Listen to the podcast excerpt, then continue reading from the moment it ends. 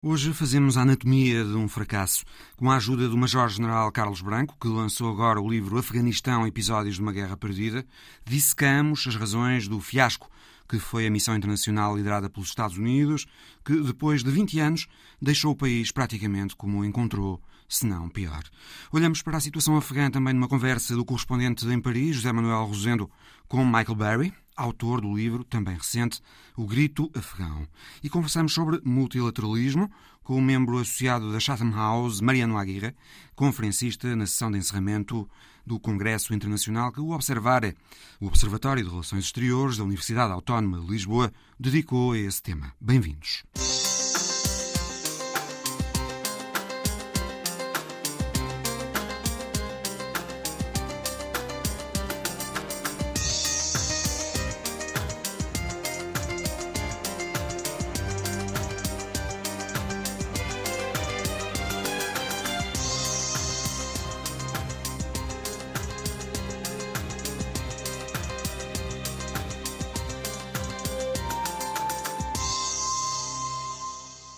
Foi uma guerra tremenda que durou 20 anos, com milhares de mortos de ambos os lados, incluindo mais de 100 mil civis e que também provocou 3 milhões e meio de refugiados, sobretudo para o Irão, para o Paquistão e para a Europa.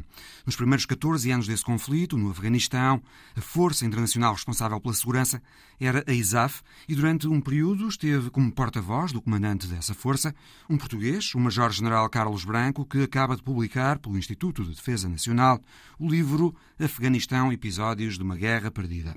No prefácio, um antigo embaixador afegão em França e no Canadá, o Marsad, escreve que esta guerra ilustra os perigos que se colocam a quem desastradamente se envolve na construção de nações e Estados sem compreender o contexto cultural onde se move. E é exatamente por aí que começamos esta conversa com Carlos Branco, no Visão Global. As forças internacionais, leia-se os Estados Unidos, porque os Estados Unidos não só lideravam, mas como foram eles que conceberam todo o projeto, foram para o Afeganistão sem perceber as nuances daquela sociedade que é particularmente diferente da nossa. As forças internacionais eh, manifestaram sempre nunca ter compreendido a diversidade étnica, geográfica e cultural daquele país, não é? Exatamente. Essa diversidade é muito interessante. Os pastuns são muito diferentes dos Tajik, por exemplo, e dos Azarás. Não falamos só de questões uh, religiosas, também do ponto de vista uh, linguístico e cultural. Os Tajiks, uh, a parte norte do Afeganistão, de uma forma geral, fala um dialeto do, Farsi, uhum. que é o Dari, enquanto que no sul fala-se o Pashtun. Por exemplo, eu costumo, dizer que os cavalos estão no norte e os camelos estão no sul. Ou seja, a Ásia Central começa no Hindukush e no Pamir. Eh, e a partir daí, essas populações têm uma forma de ver o mundo significativamente diferente daqueles que estão ao sul dessa divisão orográfica. Normalmente, as grandes divisões orográficas separam os países. Ali, naquele caso, a grande divisão orográfica está a meio do país que é uma coisa bastante uh, insólita e bastante vulgar. Fica-se com a sensação também, ao ler o seu livro, de que as forças internacionais não só não compreenderam bem essa diversidade no Afeganistão, como também não compreenderam suficientemente os próprios grupos rebeldes. Também é verdade. Também é verdade. Nunca perceberam exatamente a, forma de operar dos rebeldes. Por exemplo, do ponto de vista da, das almas e dos corações. Os rebeldes tinham uma campanha de comunicação eh, bastante apurada e eu até diria bastante sofisticada que evoluiu muito com o tempo.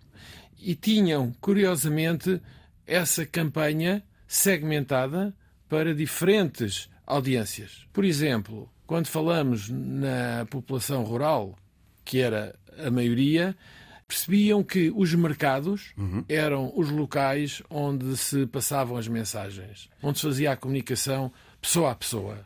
Isso era uma coisa que as forças internacionais tinham muita dificuldade em competir. Mas, por exemplo, quando falamos de outras audiências regionais, eles utilizavam, por exemplo, a internet. Uhum. Em várias línguas, tanto em Pashtun como em Dari, e inglês, e outras línguas da, da, região. Estamos a falar da utilização da internet feita pelos talibãs, um grupo que nos anos 90, quando teve o poder no Afeganistão, proibiu música, proibiu o cinema, proibiu a televisão. Exatamente. Parece que foi feita uma evolução dos instrumentos para tentar chegar a fins, não é? Aos seus fins. Exatamente. Tocou numa questão crucial que muitas das vezes não se lhe dá devida atenção. É que estes talibãs são mais sofisticados do que os talibãs de há 20 anos atrás. Eu até diria, até diria outra coisa. Alguns talibãs, porque o movimento talibã tem muita gente lá dentro. É um movimento heterogéneo. Exatamente. Não é um movimento homogéneo e, como tal, Uh, isso até é uma coisa interessante uh, uh, percebermos como é que essa correlação de forças no seu interior se vai desenvolver, porque isso vai ter resultados no futuro. Uhum. Um dos aspectos que ajuda a explicar a derrota das forças internacionais no Afeganistão, lendo o livro, percebe-se que foi o facto de a ISAF ter sido concebida para ser uma missão de estabilização pós-conflito e de construção da paz uma missão orientada para a reconstrução e o desenvolvimento do país, quando na verdade tinha de estar hum, preparada era para uma operação de contra-subversão. Foram construir a paz, as forças internacionais, para o Afeganistão, reconstruir o país com escolas e hospitais quando era necessário, era gerir a violência. O, seu, o seu livro detalha muito esse aspecto. Exatamente. Essa questão é, é uma parte da resposta do insucesso mas é, de facto, uma parte importante. E porquê? Porque os métodos de atuação são completamente diferentes. Um caso concreto que deve ser analisado pelos uh, académicos é o Afeganistão como o primeiro caso da história em que uma organização internacional se vê envolvida numa contra-subversão. Implica que se perceba porque é que uma organização internacional tem grandes limitações para liderar uma contra-subversão.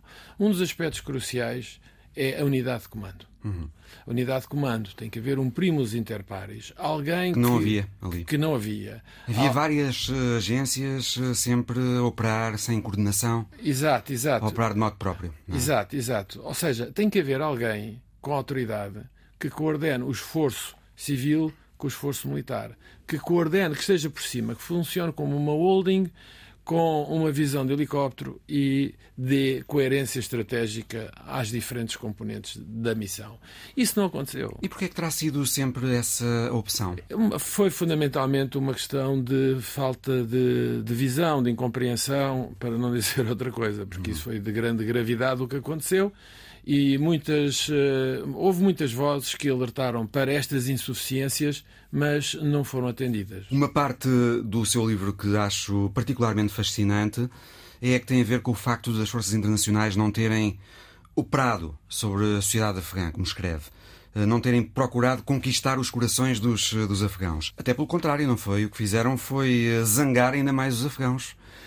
Com o emprego extensivo do poder aéreo, que causou inúmeras baixas eh, civis, também com as operações noturnas eh, em casa das pessoas, que não eram nada bem vistas. Exato. Houve uma série de, de erros que acabaram por alienar a, o, a, a, população, ou seja, o um afastamento entre as forças internacionais e, e a população. É evidente que os, os talibãs também contribuíram muito para isso e aproveitaram todos esses erros das forças internacionais para os ampliar e ampliar o efeito que tinha na, nas pessoas. O caso dos ataques aéreos, alguns até eram falsos, mas eles tinham mecanismos para pressionar as agências internacionais a darem essas notícias. Isso seria também um tema fascinante. Perceber uh, o modo sofisticado e complexo como eles operavam sobre as agências noticiosas internacionais para as levar a dar as notícias dele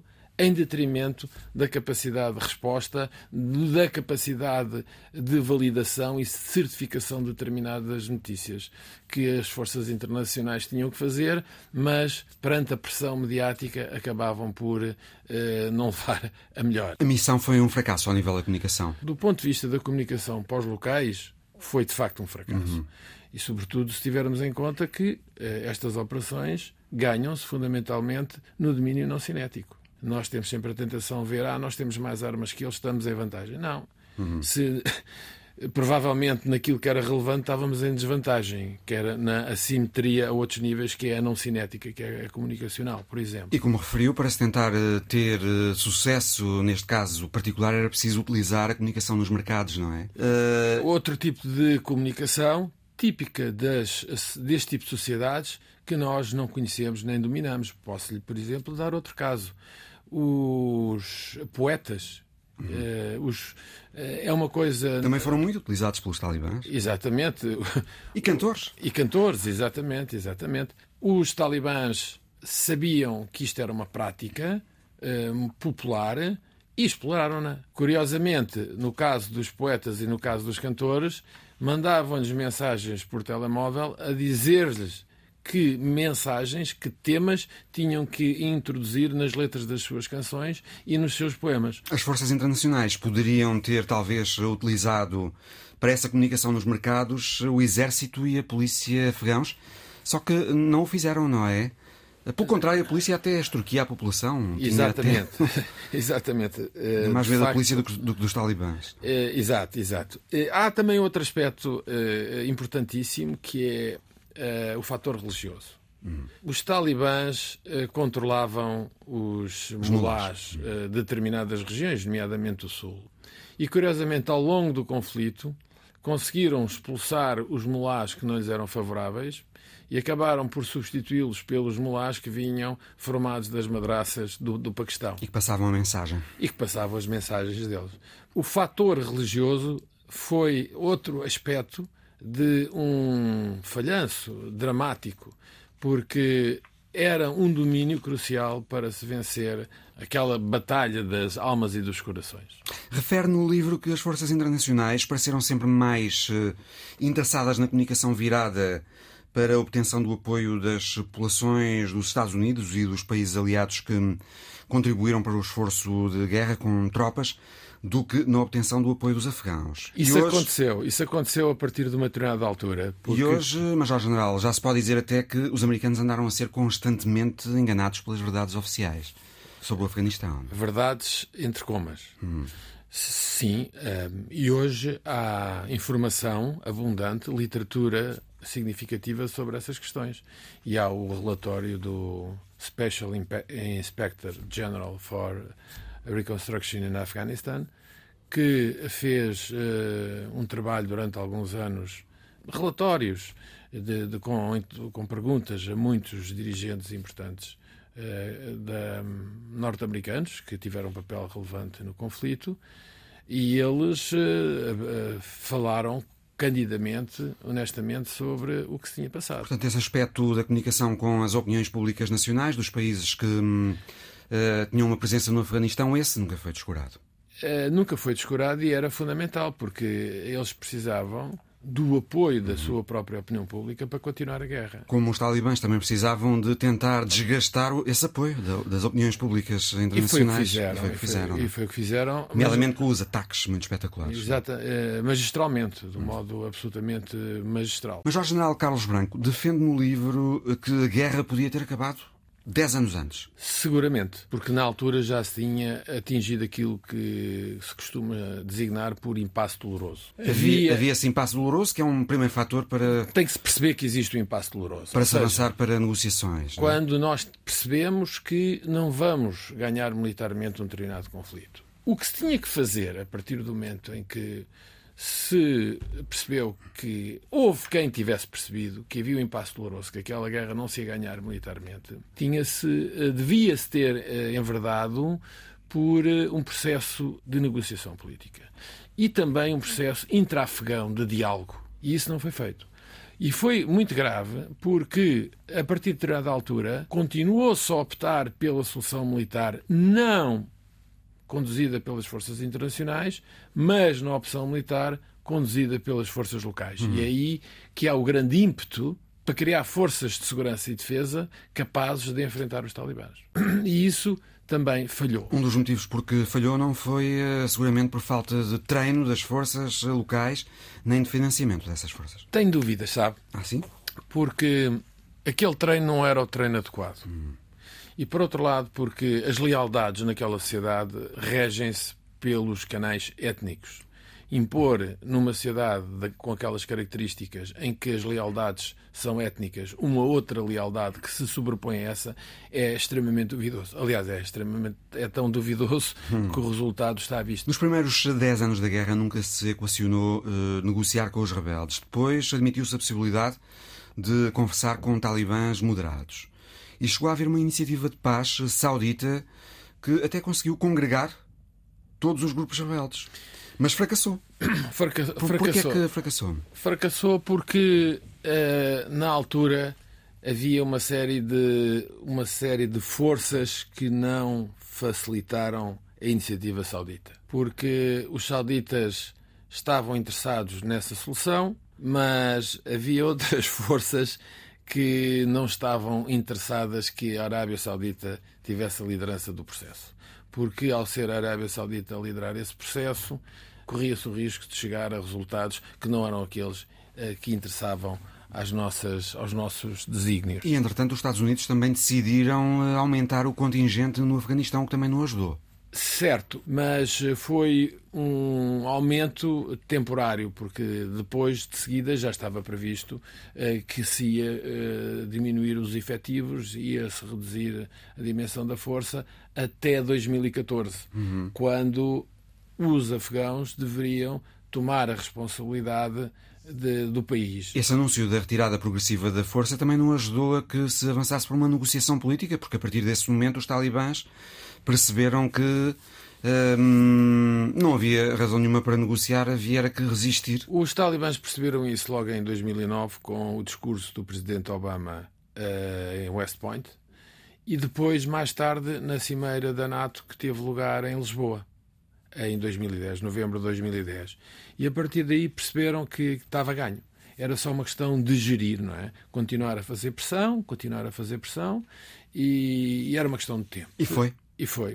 Esta presença militar internacional no Afeganistão foi sempre justificada com a necessidade de combater o terrorismo, eh, de impedir a presença de grupos terroristas internacionais na região.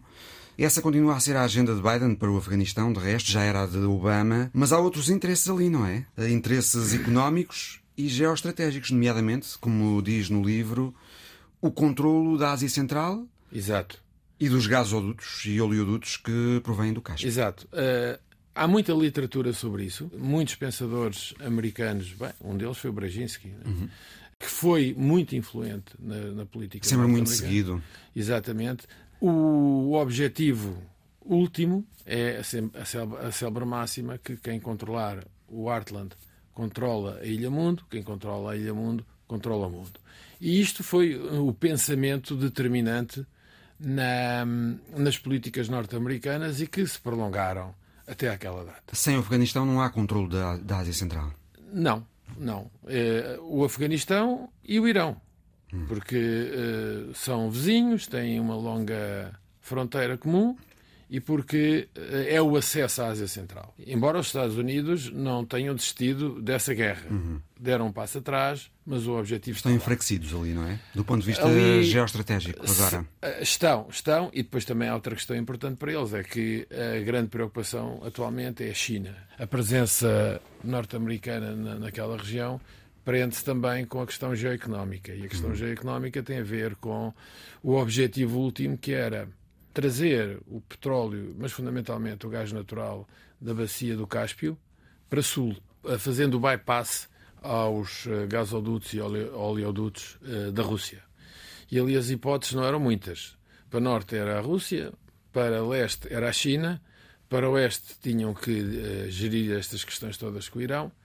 Portanto, a hipótese era para sul, mas para sul, para ser viável, tinha que haver segurança.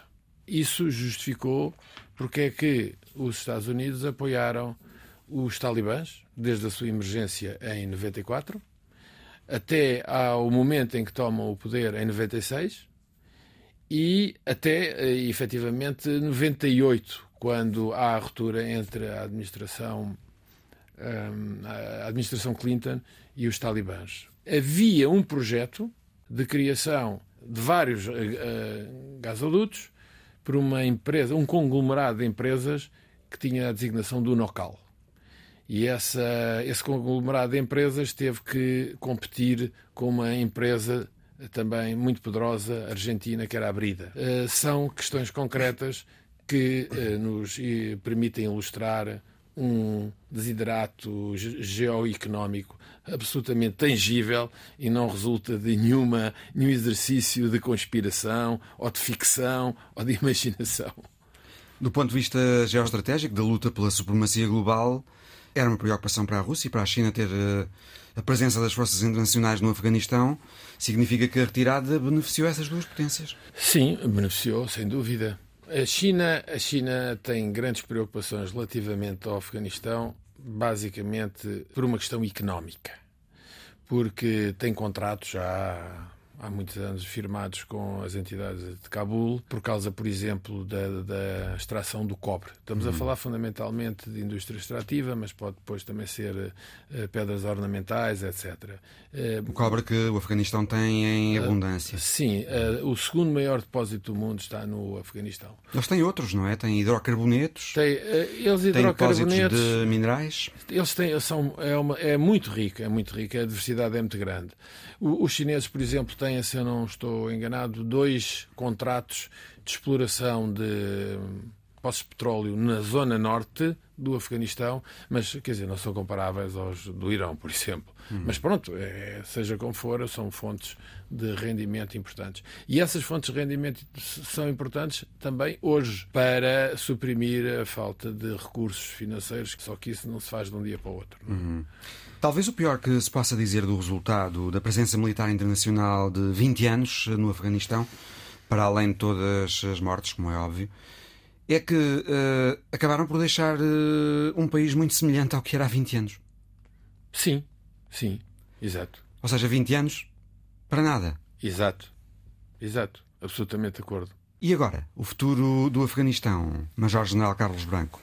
Há desde logo um dado no seu livro que dá que pensar: é que 60% do PIB, do Produto Interno Bruto Afegão, estava ligado à presença das forças internacionais. Isto deixa ali um rombo grande. Exato. Do ponto de vista económico. O futuro é incerto. É uma situação que se agravou presentemente, mas que não é uma situação iniciada no dia 15 de agosto, quando os talibãs tomaram o poder.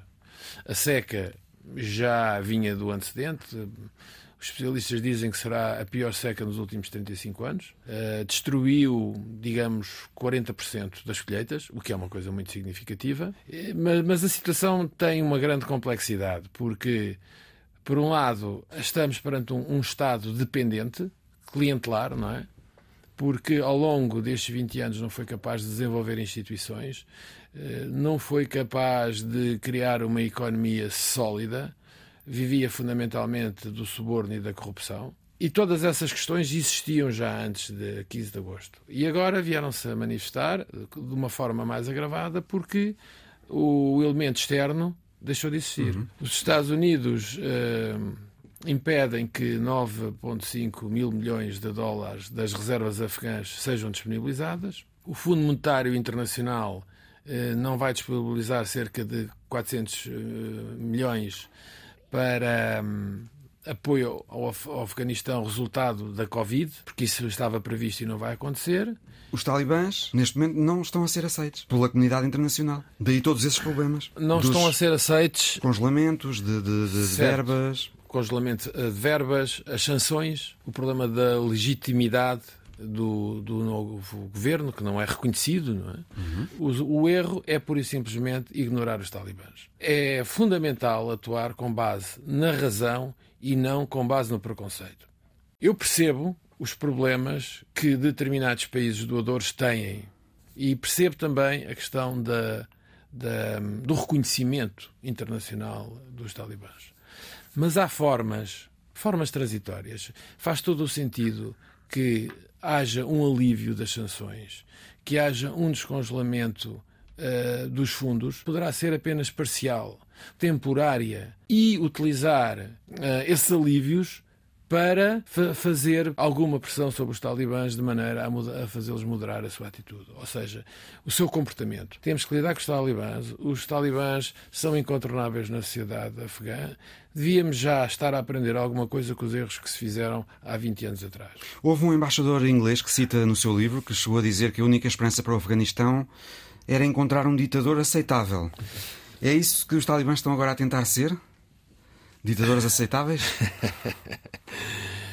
A nossa, a nossa imagem e semelhança, sim. E nós temos que pensar exatamente partindo dessa, dessa posição. Este sonho uh, idílico e utópico de construir democracias liberais uh, em sociedades que não estão preparadas uh, é, é de uma gravidade tremenda. E nós já cometemos vários erros dessa, dessa natureza e continuamos a insistir no mesmo erro. Deixem-nos decidir o seu futuro por eles próprios. Agora, o que nós temos que ter é uma garantia. A garantia que essas sociedades não vão ser bases para o terrorismo internacional. E futuramente a questão da segurança no país. Os talibãs, já o sabemos, não têm o monopólio da subversão no Afeganistão, há o Estado Islâmico. Há as forças de Massoud, não é? No Vale do Panjshir, que prometem resistir aos talibãs.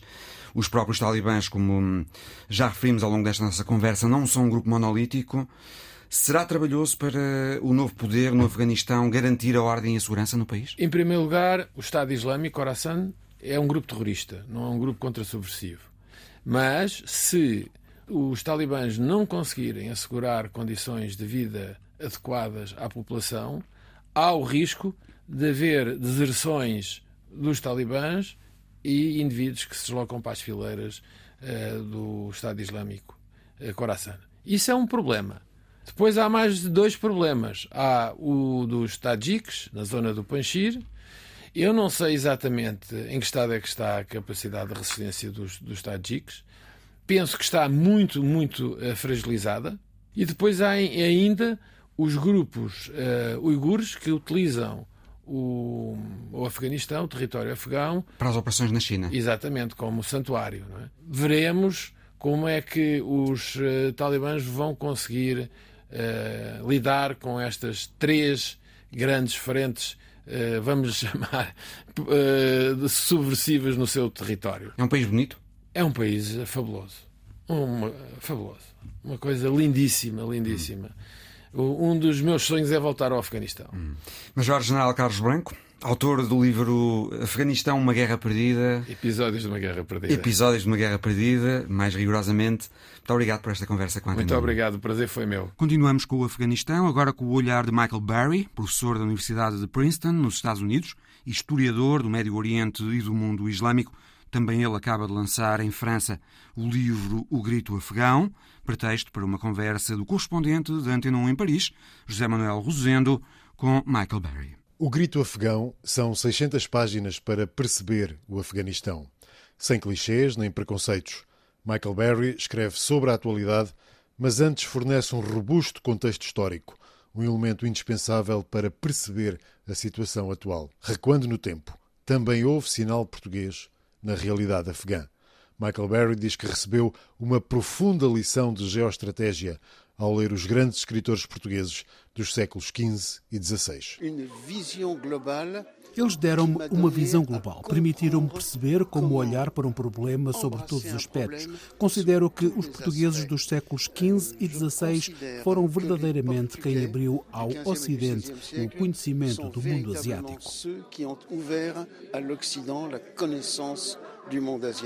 Michael Berry falou durante mais de duas horas na apresentação do livro. Entusiasmou-se.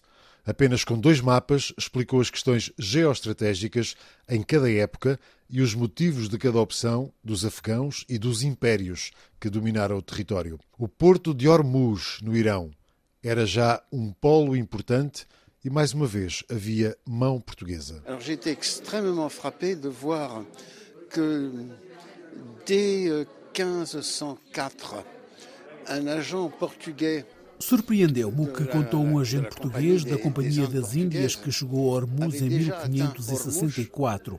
Esse agente reportou que todos os dias chegavam à costa vindos de Herat 400 camelos carregados de seda para ser comercializada, o que já era um sinal da prosperidade fabulosa do reino de Herat. Foi também nas páginas de João de Barros que vi as primeiras descrições precisas da importância cultural do reino de Herat. Desde que o livro de João de Barros, da Ásia, foi publicado em meados do século XVI, ainda foram precisos mais 300 anos até que os restantes países europeus percebessem essa importância.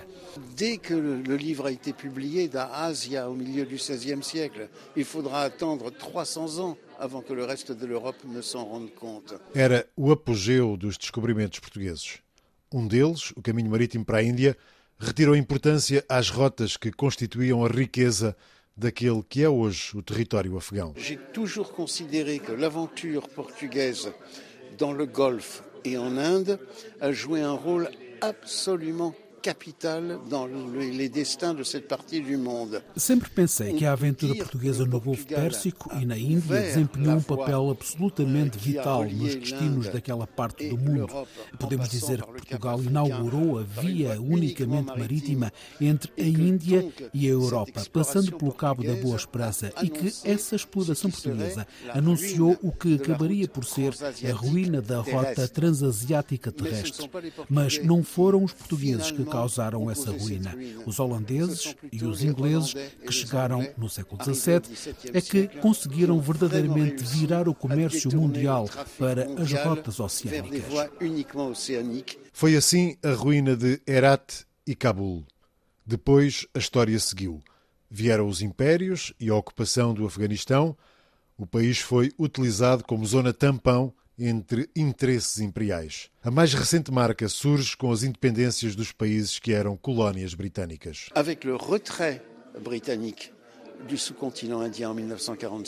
com a retirada britânica do subcontinente indiano em 1947, as fronteiras deixadas pelos britânicos causaram todos os problemas verdadeiramente venenosos entre o Afeganistão e o novo Paquistão independente. Nesse conflito de fronteiras, a Índia neutral e a União Soviética apoiaram o Afeganistão. E o Paquistão aliou-se primeiro aos Estados Unidos e depois à China. Foi este conflito fronteiriço que causou grande parte da infelicidade que atinge toda aquela região.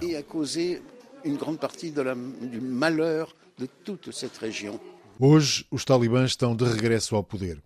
Michael Berry considera que o Paquistão é o grande aliado da China na região e isso é determinante. Le Pakistan est l'allié privilégié de la Chine dans la zone moyenne-orientale. O Paquistão é o aliado privilegiado da China no Médio Oriente. O Paquistão oferece à China um corredor geográfico contínuo que permite à China ter acesso ao Golfo Pérsico. O Paquistão apoia-se firmemente na China e o apoio chinês pressiona a Índia. O apoio chinês alimenta a indústria e a economia paquistanesas e os paquistaneses sabem que os chineses nunca vão criticar as suas políticas no que se refere aos direitos humanos. O Paquistão faz tudo para permitir à China desenvolver grandes portos na entrada do Golfo Pérsico. E se não fosse esse apoio chinês, era provável que os americanos, nos últimos 20 anos, tivessem movido uma perseguição mais feroz aos santuários talibãs em solo paquistanês. Se não o fizeram, foi porque o Paquistão já se deslocou da zona de influência americana para a zona de influência chinesa no grande Médio Oriente. Et s'ils ne l'ont pas pu, c'est bien parce que le Pakistan a déjà glissé de la zone d'influence américaine à la zone d'influence chinoise dans le Grand Moyen-Orient. Para além desta ligação forte à China, o Paquistão, diz Michael Berry, é o responsável por tudo o que acontece no Afeganistão. Objectivement, Daesh n'aurait jamais pu opérer en Afghanistan sans un soutien logistique pakistanais. Objetivamente, o Estado Islâmico nunca teria podido atuar no Afeganistão sem o apoio logístico do Paquistão. Uma grande parte dos membros do Daesh que estão no Afeganistão são paquistaneses, pertencem a tribos paquistanesas. Por que é que o Daesh existe? Na minha opinião, O Daesh presta aos talibãs um enorme serviço, o de os fazer parecer mais moderados. Para a opinião internacional, as atrocidades cometidas pelo Daesh em solo afegão fazem com que os talibãs pareçam uma solução que o Ocidente pode talvez apoiar contra o Daesh. Eu acho que isto é uma manobra cínica paquistanesa. O objetivo paquistanês nunca foi apoiar um Afeganistão autónomo, viável. Pelo contrário, foi manter o país no estado de guerra civil larvar, na pobreza, na opressão e na ignorância. E o Daesh tem aí um papel, mantendo o clima de insegurança permanente no país. E há uma certeza neste novo velho Afeganistão: democracia é para esquecer. O governo des talibans a proclamé officiellement que la démocratie est exclue parce que c'est un système o governo dos talibãs proclamou oficialmente que a democracia está excluída, porque é um sistema ímpio que permite ao povo decidir as leis em função de eleições. Ora, a legislação é de origem divina, não deve ser discutida nem modificada. Portanto, o Estado afegão deve ser um emirado, com um emir com poder absoluto que deve aplicar a Sharia. O emir é assistido por um conselho de clérigos versados em direito corânico, tem os seus ministros e o seu poder é absoluto. Sem querer abusar, diria que é uma monarquia que se parece um pouco com o papado, no sentido em que o Papa é um monarca vitalício, sem que a sucessão seja hereditária. Creio que é um pouco para aí que se orienta o Emirato Afegão. Ça ne veut pas dire que la succession sera héréditaire, mais c'est un petit peu vers cette solution que s'oriente l'actuel émirat afghan. A estratégia talibã para tomar Cabul e o Afeganistão foi desenhada para deixar isolada uma eventual resistência. É o que acontece no Vale do Panjshir, com os tajiques liderados pelo filho do antigo comandante da Aliança do Norte. Michael Berry considera que retomar o diálogo com o Irão pode ser a única forma de retirar os afegãos do isolamento. Eu defendo que se retome o diálogo entre iranianos e ocidentais, porque sem utilizar os canais iranianos não se consegue reabrir um espaço de esperança para a população afegã. Dias difíceis para o Afeganistão, dias que se podem entender melhor com este livro de Michael Berry. Ele ajuda a perceber muito do que se passa nos nossos dias. José Manuel Rosendo, correspondente da Antena 1 em Paris. Esta semana decorreu em Lisboa a quarta Conferência Internacional do Observar, o Observatório de Relações Exteriores da Universidade Autónoma, e o tema foi o multilateralismo. Um dos participantes, Daniele Archibugi, do Conselho Nacional Italiano de Investigação, também falou sobre o Afeganistão desta forma. O problema é que houve uma total falta de legitimidade das fontes locais devido à corrupção e porque cada um estava a puxar para o seu lado. Por isso, ao contrário do que as tropas americanas esperavam, e apesar de todas as armas que deram ao exército afegão, nenhum soldado afegão, na verdade, quis lutar. Não quiseram lutar pelas crianças, pelas mulheres ou pelos direitos humanos. Não o quiseram fazer durante 20 anos de ocupação women, they were not uh, willing to fight for the human rights. After 20 years, after 20 years of occupation, o maior erro foi ir para o Afeganistão em 2001 sem uma ideia clara sobre a forma como aquela sociedade funcionava. E deixe-me dizer que não é a primeira vez que acontece uma situação destas no período do pós-guerra. Lembro-me muito bem, quando andava no liceu, do que se passou no Camboja. What has happened in Cambodia? Many Uh, Muitos estudantes apoiaram a retirada das tropas americanas do Vietnã e do Camboja, mas assim que as tropas americanas saíram do Camboja, as pessoas tiveram outra vez que se manifestar, só que agora contra o genocídio que começou a ser cometido no Camboja. Against the genocide committed in Cambodia, you know, which shows uh, that uh, human o que mostra que as sociedades humanas são frágeis e que não conseguimos nada com imposições, com bombardeamentos ou fornecendo armas. Porque quando se faz isso, o resultado pode ser aquilo a que assistimos no Camboja, com os campos da morte nos anos 70, ou aquilo a que estamos a assistir agora no Afeganistão. E sobre a atual crise de refugiados na Bielorrússia, também a opinião de Daniel Arkibugi. A quantidade de crises de refugiados que vemos na Europa mostra que estamos a ter o retorno do que lhes demos a eles. Apoiamos guerras e bombardeamentos e agora temos os refugiados.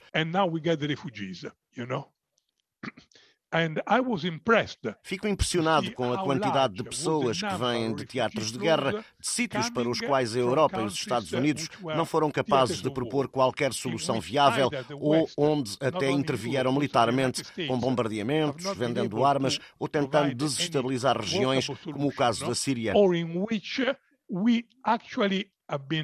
participating into military operations through air bombing, selling weapons, trying to to destabilize the area, such as uh, in the case of, uh, of, of Syria and so on. Every day, Todos os dias temos uma emergência. Agora é na Bielorrússia. Antes tinha sido na Grécia, na Hungria e por aí fora.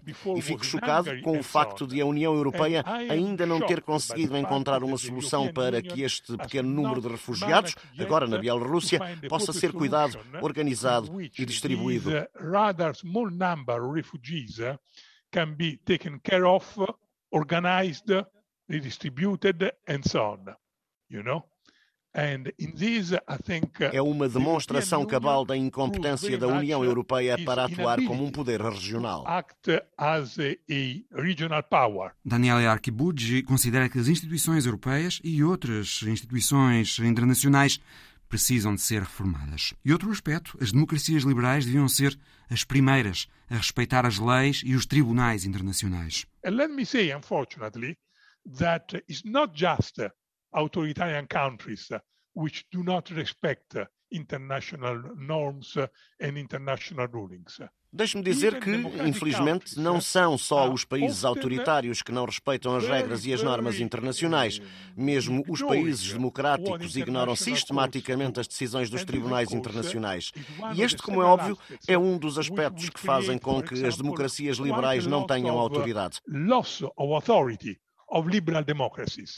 And I think that if liberal democracies uh, will, for example, start to respect international uh, eu acho que se as democracias liberais começarem a respeitar os tribunais internacionais e se começarem a uh, dizer, por exemplo, que pessoas como Julian Assange ou Edward Snowden devem ser premiadas e não presas, porque são pessoas que defendem os valores genuínos das democracias liberais, aí talvez a autoridade das democracias liberais consiga crescer ao nível internacional. Then I expect that uh, at the international level, the authority of liberal democracies might be larger than actually it is. Daniele Archibugi, do Conselho Nacional Italiano de Investigação. Mariano Aguirre, membro associado da Chatham House, membro também da Rede de Segurança Inclusiva e Sustentável da Fundação Friedrich Ebert, foi conferencista na sessão de encerramento do Congresso do Observar e, numa entrevista com o Visão Global, deixou a opinião de que as instituições internacionais que existem servem, mas precisam de ser reformadas. Eu creio que as instituições internacionais atuais servem. Eu creio que as instituições internacionais atuais servem e são necessárias, são imprescindíveis para negociar e para conseguir entendimentos entre os quase 200 Estados do sistema internacional.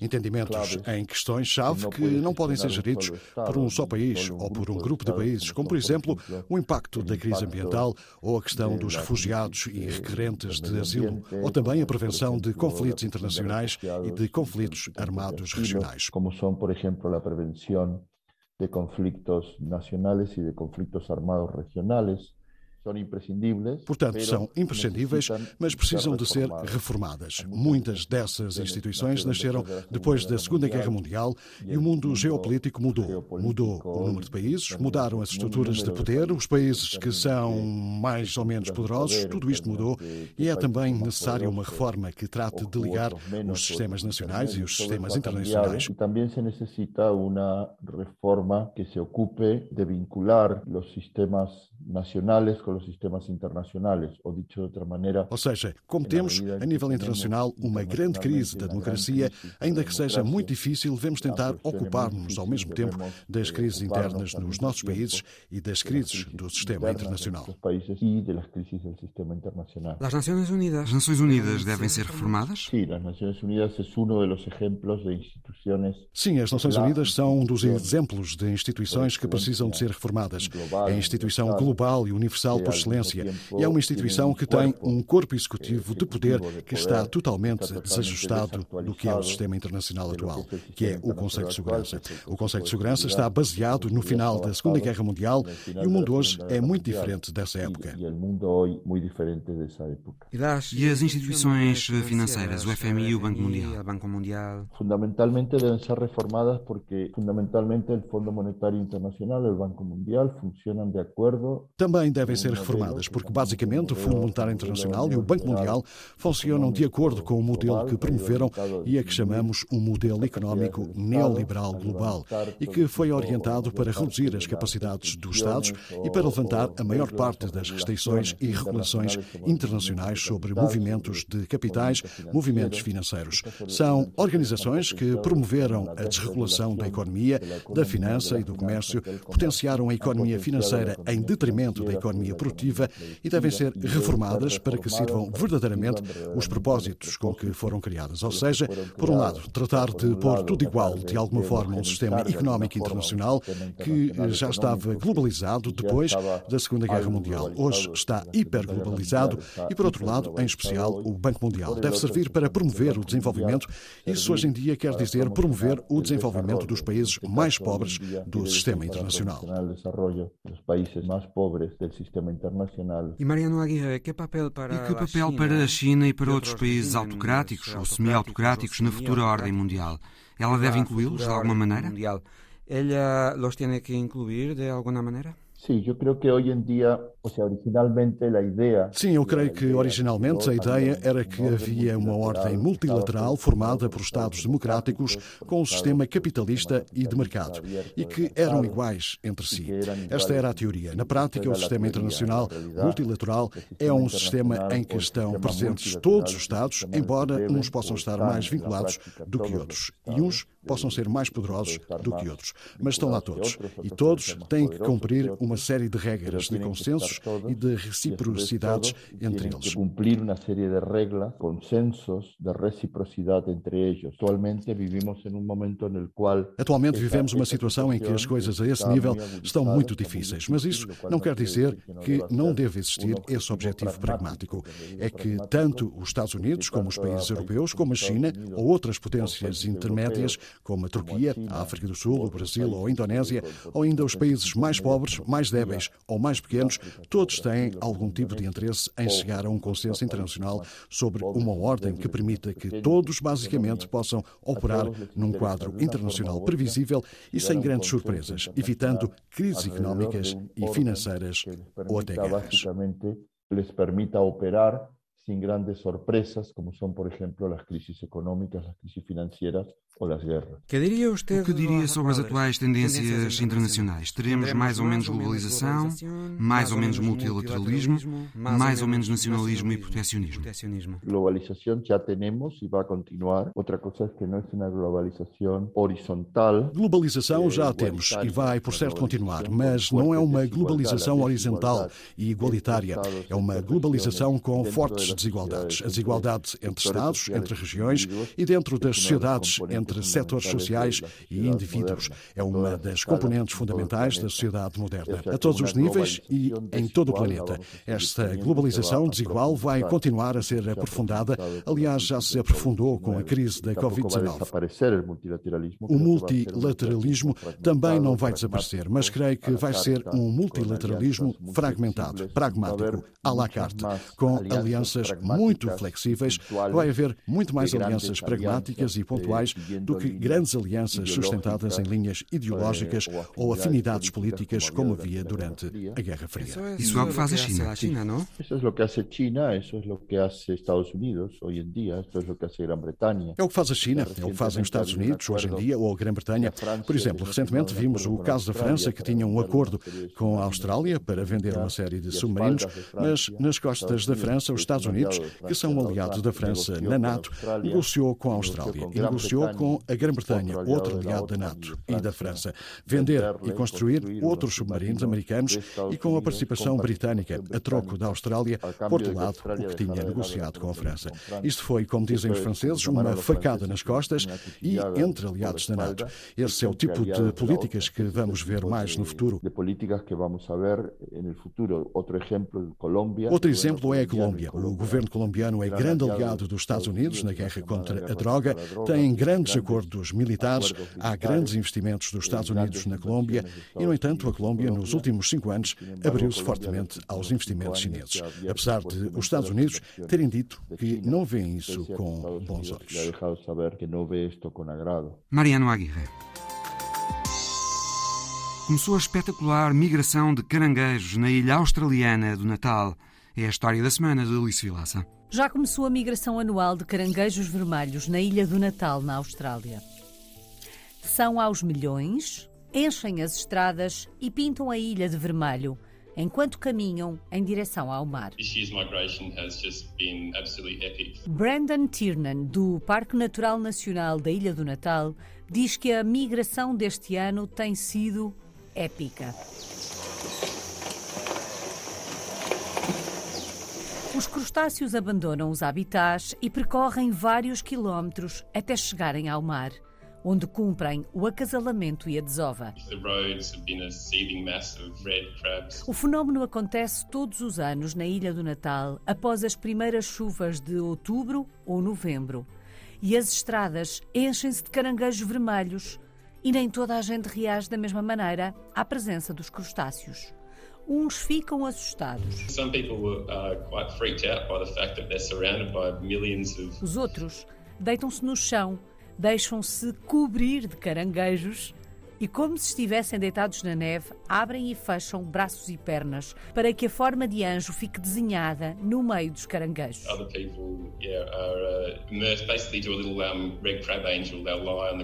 Para permitir a migração dos caranguejos, as autoridades australianas encerram várias estradas e acessos. Existe até uma estrutura que permite aos animais atravessarem as vias em segurança.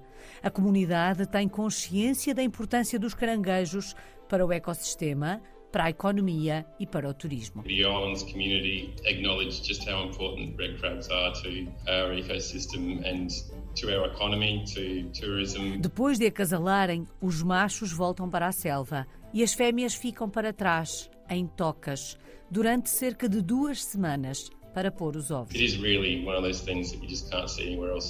O caranguejo vermelho da Ilha do Natal é único e protegido pela lei australiana. And just one of those really unique ecological A história da semana de Alice Vilaça. O Visão Global volta para a semana. Até lá.